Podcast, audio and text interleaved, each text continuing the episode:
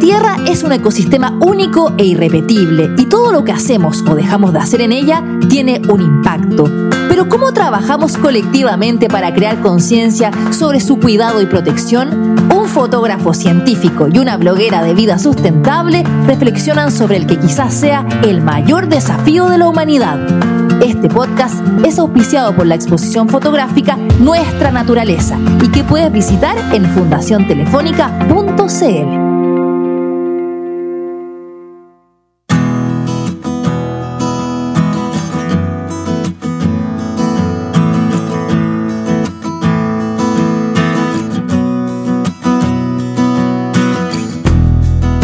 Uno de mis recuerdos de veraneo más ricos de infancia eran las tardes que pasábamos en el lago Villarrica, echaditos al sol, nadando, descansando, con mis primos de familia. Y como al principio, cuando éramos más chicos, era un lago súper tranquilo, súper transparente, el agua era prístina, veía pescaditos. Y con el paso de los años y también con el paso del, del tiempo, que llegó más gente, llegaron más motos de agua, hubo más construcciones, esa como claridad del agua se empezó a perder y terminó siendo un lago a ratos muy contaminado, como que uno podía sentir el olor a hidrocarburos, el agua era distinta, ya no había peces. Creo que son cosas que hoy día también se han ido recuperando. El lago no sé si estará igual de prístino que en, mis años de, de, tierna infancia, pero, pero sin duda que se ha trabajado porque se ha tomado conciencia también de la contaminación de los lagos. Sí, pareciera ser que nosotros realmente tomamos conciencia respecto a la contaminación en un lago o al daño a ese ecosistema una vez que ya está hecho. Pareciera ser que no hay una suerte de prevención, como, como ocurre en estos temas en general, como que una vez que ya está el problema, tratamos de solucionarlo. Y hoy en día, y más que nunca, se hace urgente generar conciencia respecto también a la protección y al cuidado de estos, de estos grandes cuerpos de agua. Fíjense ustedes que en Chile se han contabilizado cerca de 380 lagos y embalses. Son 380 ecosistemas gigantes, muy grandes. Muchos de ellos son binacionales, o hay algunos de ellos que son binacionales que se comparten con Argentina, etc. Así que qué interesante también conocer un poco qué pasa con los lagos y por eso también es que tenemos un invitado que está trabajando para cuidarlos, para protegerlos, para anticiparse antes de que de verdad se generan daños irremediables en estos importantes ecosistemas. Pero antes, por supuesto, invitarlas a todas y a todos a que visiten la exposición Nuestra Naturaleza, exposición de fotografía, una exposición virtual maravillosa que la encuentran en la página de Fundación Telefónica Movistar, que no es otra que fundaciontelefónica.cl y ahí mm, conocerán a través del ojo de varios fotógrafos chilenos su mirada y su visión respecto a diversos ecosistemas de nuestro país y también asociados a información científica relacionada con la crisis climática. Y también invitarlas invitarlos a que visiten la página del Cuarto Digital, que es el cuartodigital.cl, para que también conozcan y descubran equipos que les permitirán, en el caso que quieran, hacer eh, podcast como este y podcast que suenen tan bien. Ahí encuentran toda la, todos los equipos de la de la marca Road, que suenan una maravilla.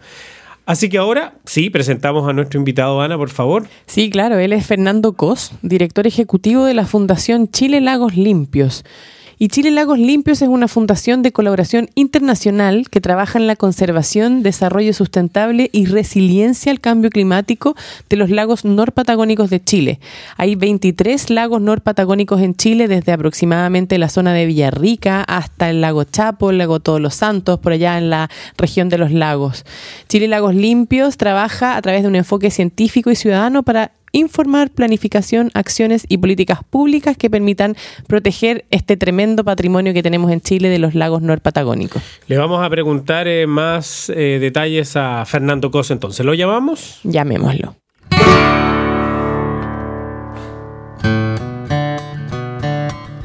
Hola Nano, ¿cómo estás tú? Hola Cristiano, hola Anita. Hola. Bien, ¿y tú? Nosotros le decimos Nano porque lo conocemos, también un amigo muy cercano a nosotros, pero bueno, Fernando, ¿no? Para efectos más prácticos y formales del podcast, pero, pero qué bueno estar conversando contigo. También llevar también las conversaciones que hemos tenido alguna vez en, nuestra casa, también llevarlas al podcast es una mega experiencia, porque vale la pena compartir estas reflexiones, ¿no? De todas maneras, de todas maneras. Aparte, interesante los proyectos que estás liderando tú, Nano, acá en el sur de Chile y además conectado con otros lugares del mundo y partir preguntándote por qué los lagos de Chile son tan importantes como laboratorio natural para el desarrollo del conocimiento. Hemos estado hablando de esto del Chile como laboratorio natural y los lagos son realmente importantes. Cuéntanos por qué. Sí, es verdad. En Chile tenemos un distrito de lagos que es, que es maravilloso. Tiene paisajes eh, naturales que son únicos en el mundo. La llamada Patagonia, que es reconocida eh, nacional e internacionalmente. Y además, este es un distrito de lagos que, que, representan una reserva hídrica estratégica para el desarrollo del país y un activo muy importante para la resiliencia de Chile frente al cambio climático. Las características únicas que tiene este territorio em, permiten que se haga investigación científica, que se haga análisis y que se pueda comparar este territorio con otras partes del mundo con características similares para poder em, hacer investigación em, asociada al cambio climático. Perfecto. Oye, y, dada la experiencia que también tú has tenido, porque has viajado también a Lake Tahoe, te has conectado con la gente allá, has trabajado acá allá en varios lagos. La pregunta del millón, ¿por qué se contaminan los lagos y qué se puede hacer para descontaminarlos? Me imagino que no es solamente, no, no solamente hay un problema, es un problema complejo que se tiene que abordar desde distintas perspectivas, ¿no? Sí, efectivamente es un problema muy complejo. Yo te diría, como a nivel general, eh, ¿por qué se pueden terminar contaminando un lago? Es Primero por falta de planificación. ¿ya? Si no tenemos una correcta planificación em, que tenga la salud del lago, la calidad de su agua, de sus ecosistemas, y eh, en el centro de la toma de decisiones y en el centro de la planificación, em, puede ocurrir que se te contamine. ¿ya? Y, y, por qué? Porque, porque sin una correcta planificación, sin una comprensión de los impactos que puede tener un lago por los distintos em, usos de suelo en la cuenca, em, puede generar eh, conflictos ambientales y conflictos sociales muy importantes. Entonces, a nivel general, yo te diría por falta de planificación. Y luego, a nivel particular, múltiples actividades humanas pueden afectar un lago. El, agricultura puede afectar desde el punto de vista de aportes de nutrientes a los lagos, em, el, desarrollo inmobiliario puede también tener un impacto significativo eh, y, así otras actividades humanas, em, si no cuentan con los estándares correctos y no tienen en el, en el centro de su, de, su, de su, estrategia de desarrollo em, cuidar el lago, pueden tener impacto. Y por supuesto también el otro tema que es central es el cambio climático. ¿ya? El cambio climático, como bien sabemos, eh, no lo podemos frenar, pero sí nos podemos adaptar a él entonces, em, el aumento de las temperaturas tiene eh, impacto en los lagos.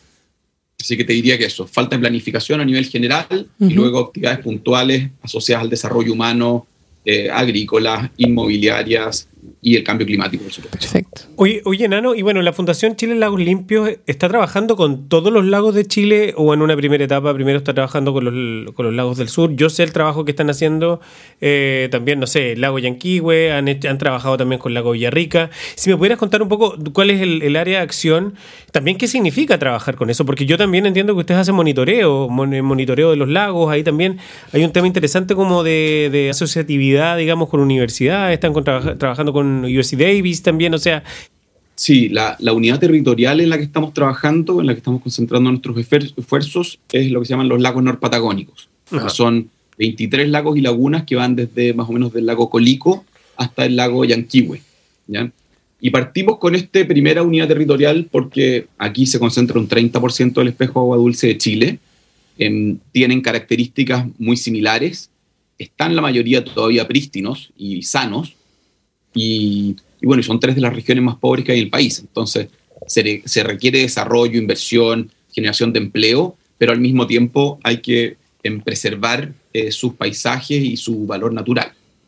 La idea es que luego de que, de que, el programa de trabajo se implemente, los pilotos se desarrollen y tengamos ya un modelo establecido, poder continuar hacia el sur, ¿ya? porque los lagos Chilotes hacia hasta Magallanes tenemos otro, el otro 60% del espejo agua dulce de Chile. Entonces, Em, aquí es donde está concentrada la gran cantidad de agua y la reserva hídrica que, les estaba comentando antes.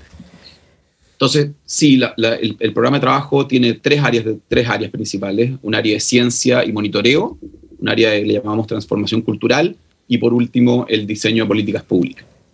Y, en cuanto al monitoreo, estamos trabajando como caso piloto en el lago Yanquihue. El lago Yanquihue es el segundo lago más grande de Chile, tiene cuatro centros urbanos, tiene una norma secundaria de calidad ambiental y em, ha estado en tela de juicio cuál es, la, cuál, es, cuál, es, cuál es la calidad de su agua, cuál es la salud de, de, la cuenca. Entonces decidimos enfocarnos en este lago porque además em, presenta características muy similares a las del lago Tajo, que es nuestro referente internacional, para aquí desarrollar una herramienta de base científica que nos permita entender em, a cabalidad y con, y, con, rigor técnico cuál es el impacto que tienen cambios de uso de suelo en la cuenca en la calidad de agua del lago. ¿ya? Eso es, es muy importante porque queremos armar esta herramienta de uso público que pueda, por un lado, informar la toma de decisiones del sector privado, los planes de inversión y planes de desarrollo en la cuenca, y por otro lado también em, ser utilizada por las autoridades locales y regionales y nacionales para el diseño de un marco regulatorio que comprenda el, lago como un todo y para, la planificación territorial de, esta, de estas zonas lacustres. Entonces, la idea es que una vez que esta herramienta esté desarrollada, esté calibrada y esté funcionando, poder luego utilizarla en, en los otros lagos de, del sur de Chile. Y de alguna manera esta, esta información que pueden levantar, eh, ¿qué tanto podría servir también fuera del país? Entendiendo que los lagos son todos ecosistemas distintos, yo también la otra vez leía que los lagos chilenos tienen características muy particulares, por ejemplo, eh, que no se congelan, que, que, es muy interesante eso también. confírmame o corrígeme si es que estoy equivocado o no, digamos, pero ¿qué tanto la, la información que se puede levantar acá de la investigación de los lagos, de los monitoreos de los lagos de acá, pueden servir también a futuro para que, no sé, pues otros lagos en otras partes del mundo eh, se puedan conservar también. Sí, absolutamente. Nosotros creemos que, que, este trabajo puede ser, es una oportunidad para que Chile se convierta en un referente internacional en preservación de lagos y adaptación al cambio climático. ¿ya? Tenemos el caso del lago Tajo, ahora estamos trabajando en los lagos norpatagónicos y luego podemos seguir trabajando en, otras, en otros países de la región. Respecto a tu punto, sí, los lagos del sur no, no, no, se congelan. Sí tenemos otros lagos en Chile que sí se congelan. Por ejemplo, la laguna del Inca en, mm, el, Paso de los Libertadores, donde está el Hotel Portillo. Eh, esa laguna hay, hay inviernos en que, se, en que se congela.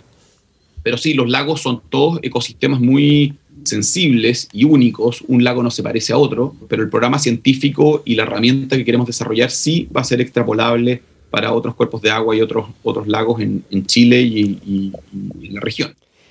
Y ahí preguntarte también cuál ha sido la importancia de generar alianzas y una cooperación multisectorial para el éxito de esta fundación, porque no solamente tú has colaborado internacionalmente con Lectajo, sino que también acá en Chile lo que nos estás contando es que requieres un esfuerzo absolutamente colectivo desde el sector privado, público. ¿Cómo ha sido eso y, qué te garantiza o, o cómo eso se linkea al éxito que pueda tener también la herramienta que están generando? Sí, la verdad es que es clave La, vinculación con otros actores, la articulación es fundamental para poder tener éxito en este programa de trabajo, porque la verdad es que en estos ecosistemas lacustres son múltiples los actores que tienen injerencia en, el desarrollo del lago.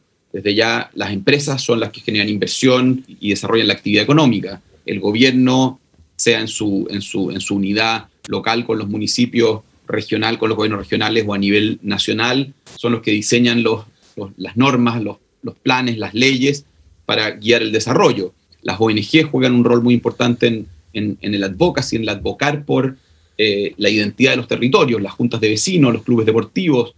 Cada uno tiene, tiene su propia identidad, sus características.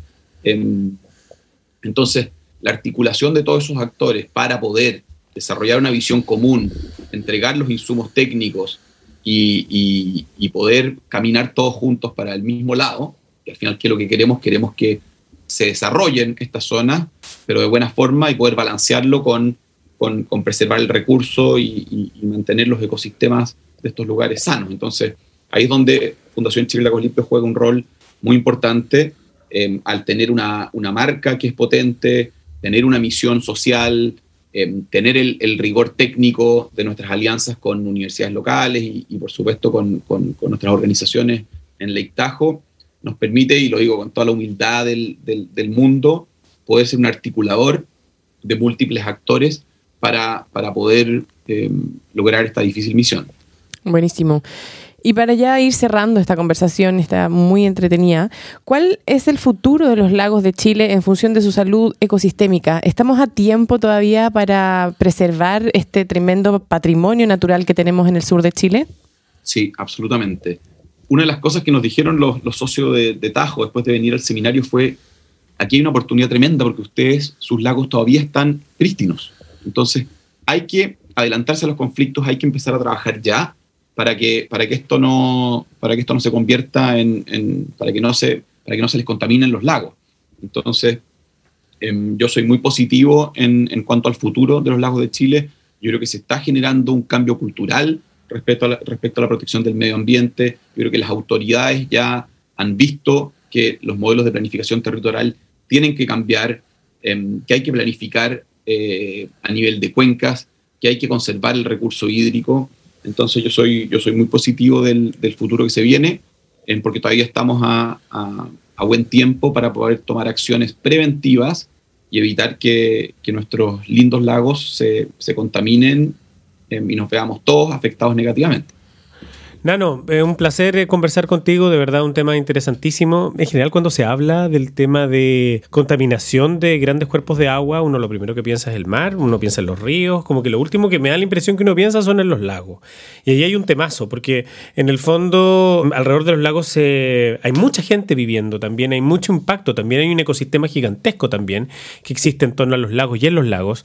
Así que gracias por el trabajo que ustedes hacen, muy interesante y muchas gracias por la conversación también. Sí, y, más que lagos son sistemas hídricos. Justamente, tienes razón. te, doy, un ejemplo, la cuenca del río Valdivia, que es aquí donde estamos viviendo ustedes, donde estoy viviendo yo, es parte de un distrito de siete lagos, que comienza en Argentina, en la cuenca transnacional que se llama, que parte en el lago Lácar, y que luego llega al lago Pirihueico, lago Panguipulli, lago Riñihue, río San Pedro, que luego desemboca en el río Calle Calle, en Río Valdivia y desemboca en el mar. Entonces, mm. no son solamente lagos, sino que son lagos con ríos que terminan en el mar. Es un sistema hídrico completo que viene desde Argentina hacia Chile. Entonces, es un sistema bastante, bastante complejo más complejo, pero además maravilloso y que sostiene la vida en este hermoso lugar. Nano, te agradecemos mucho tu tiempo y toda la conversa interesante. Y nada, seguimos ahí en contacto. Seguro que nos encontraremos por ahí en Valdivia caminando. Así que un gusto. Que estés muy, muy bien. Muchas gracias a ustedes por la invitación. Chao. Chao, chao. Chao.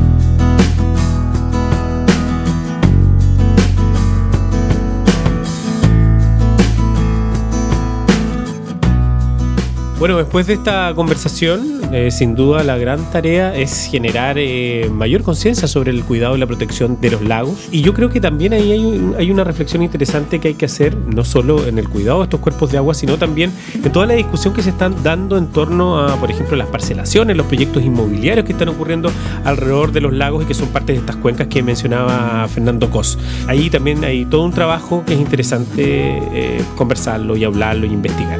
Sí, claro, y también planificar con una perspectiva de regeneración de esos lugares y también de, cómo ir incorporando la, manera en que los ecosistemas funcionan con nuestra vida humana. A mí me llena de esperanza el último comentario de Fernando cuando nos dice que todavía estamos a tiempo para prevenir, para planificar y para salvar nuestros lagos de la contaminación. Así que me quedo con ese mensaje y los invitamos a todos también a conocer más de la Fundación Chile Lagos Limpios, a seguirlos en redes y cuando vayan de vacaciones a los lagos del sur de Chile y recuerden que no solamente el lago, el lago fluye hacia los ríos y eso a su vez genera una cuenca y hay muchas especies que dependen de que ese curso de agua se mantenga limpio y prístino. Así es, y no se olviden por supuesto también de visitar la exposición fotográfica Nuestra Naturaleza, que se llama igual que este podcast, y que encuentran disponible en la página de Fundación Telefónica Movistar, que es fundaciontelefónica.cl. Así que un gran abrazo a todas y a todos y nos seguimos escuchando. Así es, chao, chao. Chao. Este podcast es auspiciado por la exposición fotográfica Nuestra Naturaleza y que puedes visitar en fundaciontelefónica.cl.